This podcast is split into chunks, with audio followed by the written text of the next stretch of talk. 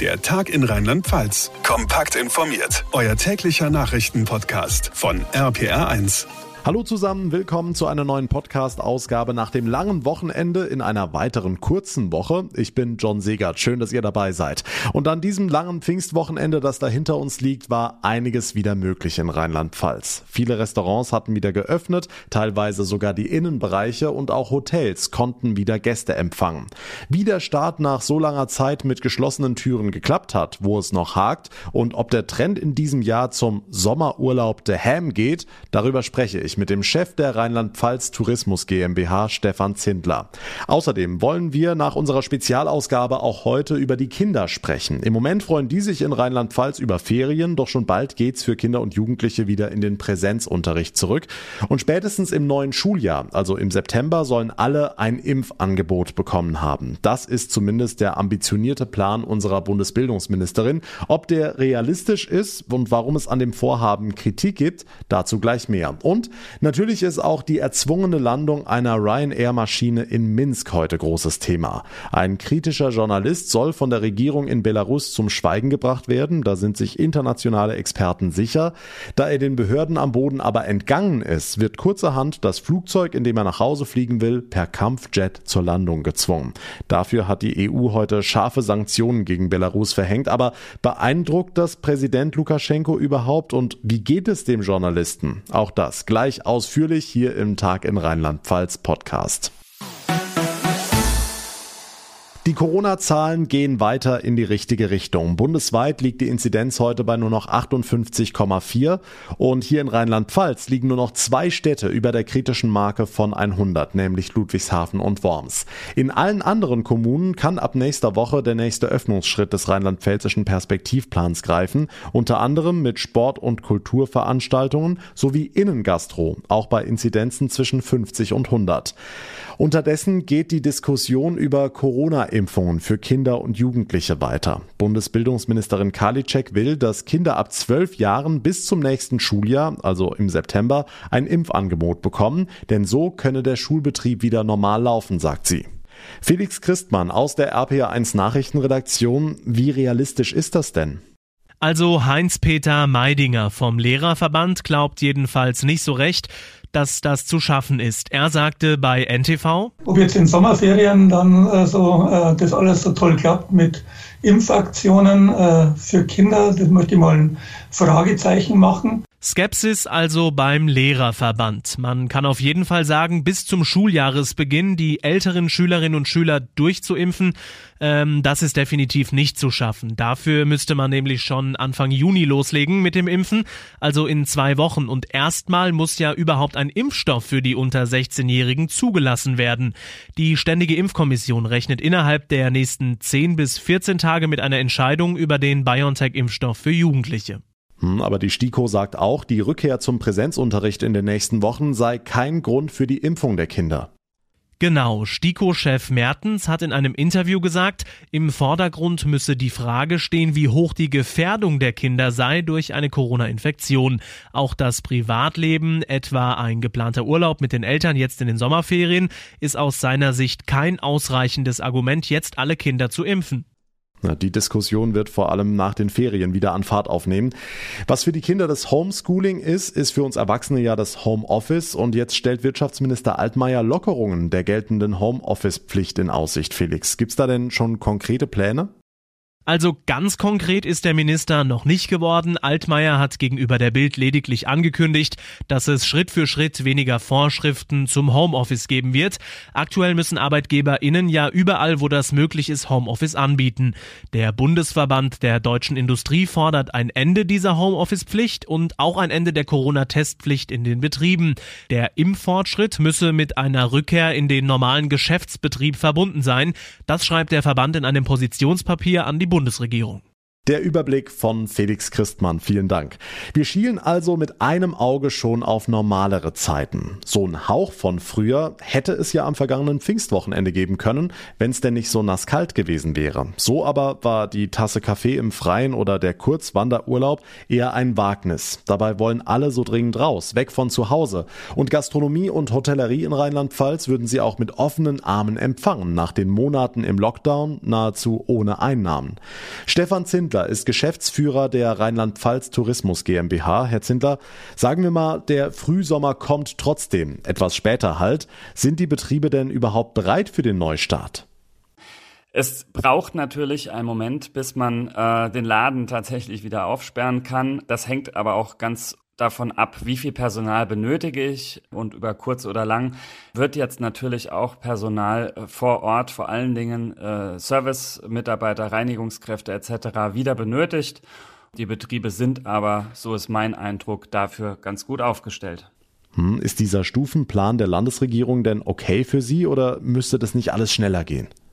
Wir sind mit dem Stufenplan, so wie er jetzt vorliegt, für Rheinland-Pfalz eigentlich ganz zufrieden, denn er gibt vor allen Dingen den Betrieben die lang ersehnte Perspektive. Die äh, Gäste kommen ja zu uns nicht nur zum Übernachten, sondern um Ausflüge zu machen, um die Sehenswürdigkeiten anzuschauen und natürlich um gut essen und trinken zu gehen.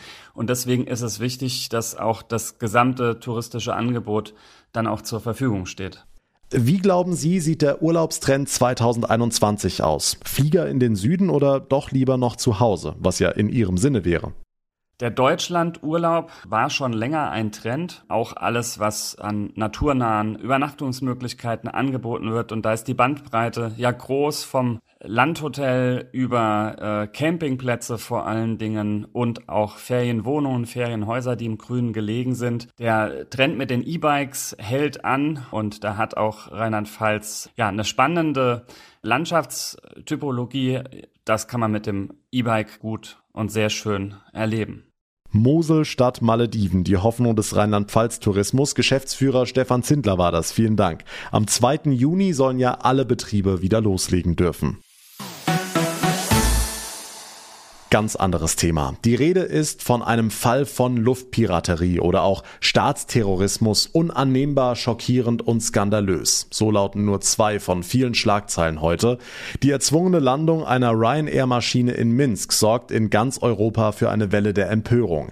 In seltener Einigkeit und auch Geschwindigkeit haben die EU-Staaten deshalb neue Sanktionen gegen Belarus verhängt. So sollen etwa belarussische Fluggesellschaften künftig nicht mehr den Luftraum der EU nutzen dürfen, auch Starts und Landungen auf europäischen Flughäfen seien nicht mehr möglich, heißt es.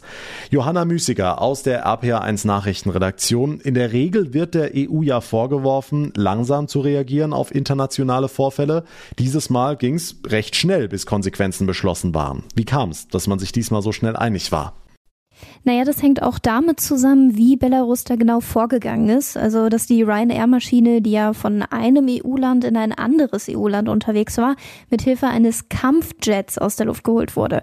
Ja, um dann einen Blogger und Journalisten mit dem Präsident Lukaschenko ein Problem hat, zu inhaftieren. EU-Kommissionschefin von der Leyen spricht in dem Zusammenhang von einem Angriff auf die europäische Souveränität. Und da waren sich die EU-Staaten eben einig, das muss Konsequenzen haben. Wobei Belarus sich ja wenig beeindruckt von den bisherigen Sanktionen gezeigt hat. Machen neue Strafmaßnahmen denn dann überhaupt Sinn? Ja, bisher hatte die EU ja Sanktionen gegen den belarussischen Präsidenten Lukaschenko selbst verhängt und auch gegen Dutzende Personen und Firmen, die ihn unterstützen. Die Betroffenen dürfen zum Beispiel keine Geschäfte mehr in der EU machen. Wenn sie Vermögen in der EU haben, wird das eingefroren und sie dürfen auch nicht in die EU einreisen. Aber in der Tat wirkt Lukaschenko bislang nicht so, als würde er sich von solchen Sanktionen beeindrucken lassen. Liegt wohl auch daran, dass Russland Milliarden in das Land steckt. Die jetzigen Sanktionen gegen die belarussischen Fluggesellschaften Fluggesellschaften und die Aufforderung an Airlines aus der EU, den Luftraum über Belarus zu meiden. Das könnte im Grunde den kompletten Flugverkehr zwischen Belarus und dem Westen lahmlegen. Und damit dürfte es jetzt also schon eine andere Dimension sein. Mal sehen, ob es da noch eine Reaktion gibt. Hm, über das Schicksal des Bloggers, der in dieser Ryanair-Maschine festgenommen wurde, Raman Protasevich heißt der Mann, gibt es inzwischen auch weitere Infos. Heute ist nämlich eine Art Geständnisvideo aufgetaucht. Ja, dieses Video hat das belarussische Staatsfernsehen am frühen Morgen ausgestrahlt.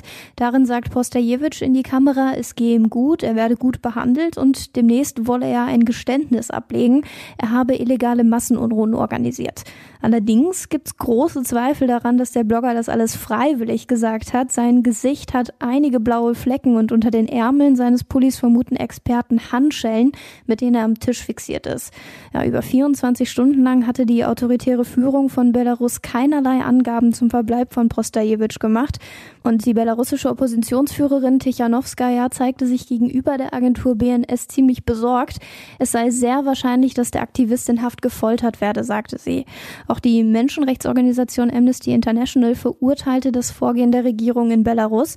Es bestehe keinerlei Zweifel, dass die Maschine zur Landung gezwungen worden sei, mit dem alleinigen Ziel, einen kritischen Journalisten festzuhalten, den sie unbedingt zum Schweigen bringen wollten.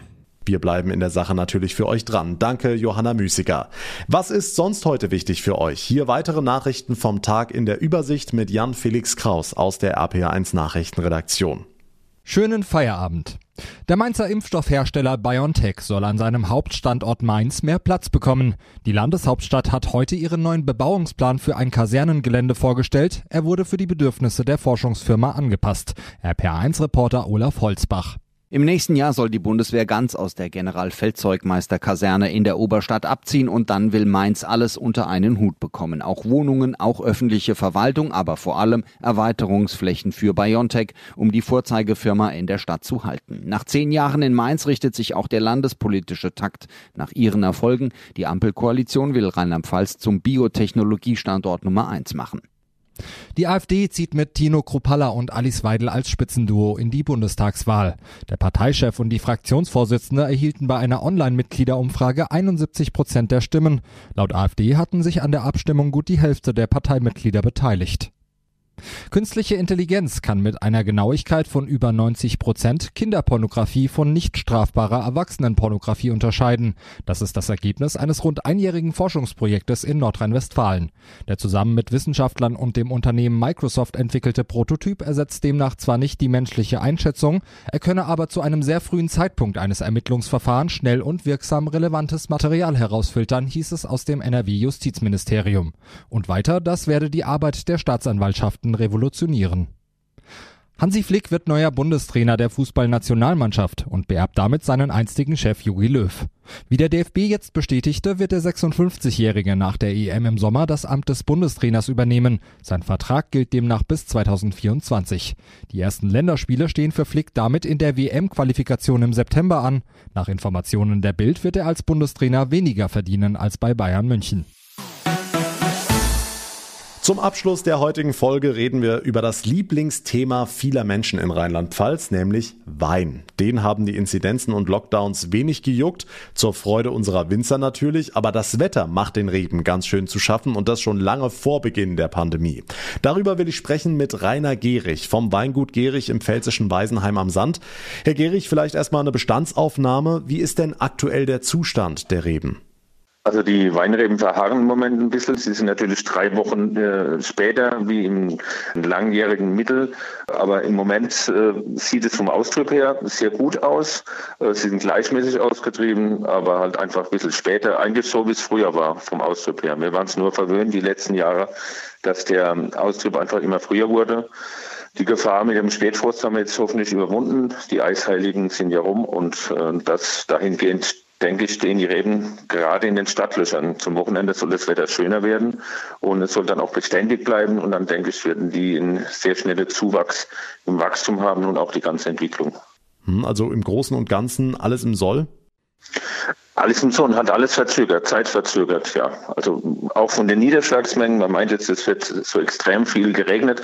Bei uns in Weisenheim hat jetzt im Mai 35 Liter geregnet. Das kann normal an guten Regen, Landregen an einem Tag fallen. Also es war oft nur stark bewölkt und dann sind ein paar Liter runtergekommen. Kann natürlich in anderen Ortschaften viel stärker sein wenn sich so eine Regenwolke dort ausgießt, ist es natürlich dann möglich, dass es auch so eine Menge gleich an einem Tag gibt. Bei uns war es jetzt in Weißenheim nicht so und wir sind eigentlich froh darum, dass es so ist. Jetzt war der April ja ziemlich trocken. In den vergangenen Tagen hat es aber dafür eine ganze Menge geregnet. Reicht es denn? Nee, also wir haben wir haben jetzt im Schnitt äh, sind wir 10 Liter hinter dem, äh, was letztes Jahr zum gleichen Zeitpunkt im ganzen Jahr war, also von Januar angesehen. Bei uns ist es halt so, dass es verteilt war. Es war oft sehr bewölkt, aber nur kleine Niederschlagsmengen, 5 bis 10 Liter und das ist ja äh, auch ganz gut verarbeitbar und die Weinberge sind auch äh, zu begehen und auch zu befahren. Also es ist nicht so, dass sie jetzt nass sind. Es ist einfach alles ein bisschen zeitversetzt. Und ich denke, dass das jetzt bald losgeht und dann in seinen normalen Rhythmus übergeht. Hm, kurzes Gedankenspiel zum Abschluss, Herr Gehrig. Wenn Sie Petrus auf ein schönes Glas Wein einladen könnten, welches Wetter würden Sie sich von ihm in den nächsten Wochen wünschen? Was würde euch Winzern jetzt gut tun? Ja, Wärme wäre jetzt schon angesagt. Also wir haben in manchen Jahren, in den letzten Jahren hatten wir schon äh, jetzt äh, Blüte gehabt und jetzt sind wir natürlich noch ein Stück davon entfernt. Wenn aber jetzt es mal äh, 14 Tage warm und beständig warm bleibt, das heißt also 25 Grad oder mehr, was ja auch angesagt ist ab nächste Woche und dann äh, denke ich, dass die, der Entwicklungsrückstand also schnell wieder aufgeholt ist und es ist kein äh, Grund zur Sorge jetzt im Moment. Halt ein bisschen anders, so wie früher es war. Wir drücken die Daumen. Rainer Gehrig vom Weingut Gehrig in Weisenheim am Sand war das. Vielen Dank für das Gespräch. Und das war der Tag in Rheinland-Pfalz für heute. Ich bedanke mich ganz herzlich fürs Einschalten, für eure Aufmerksamkeit. Wenn euch die Ausgabe gefallen hat, ganz wichtig, dann wäre es wirklich toll, wenn ihr uns eine kurze Bewertung bei Apple Podcast hinterlassen könntet. Dort und natürlich auf allen anderen Plattformen auch könnt ihr uns auch direkt abonnieren, uns folgen, dann verpasst ihr keine Ausgabe mehr, bekommt ganz automatisch unser ausführliches tägliches Info-Update. Mein Name Name ist John Segert. Wir hören uns dann morgen Nachmittag wieder. Bis dahin eine gute Zeit und vor allem bleibt gesund. Der Tag in Rheinland-Pfalz, das Infomagazin, täglich auch bei RPR1. Jetzt abonnieren.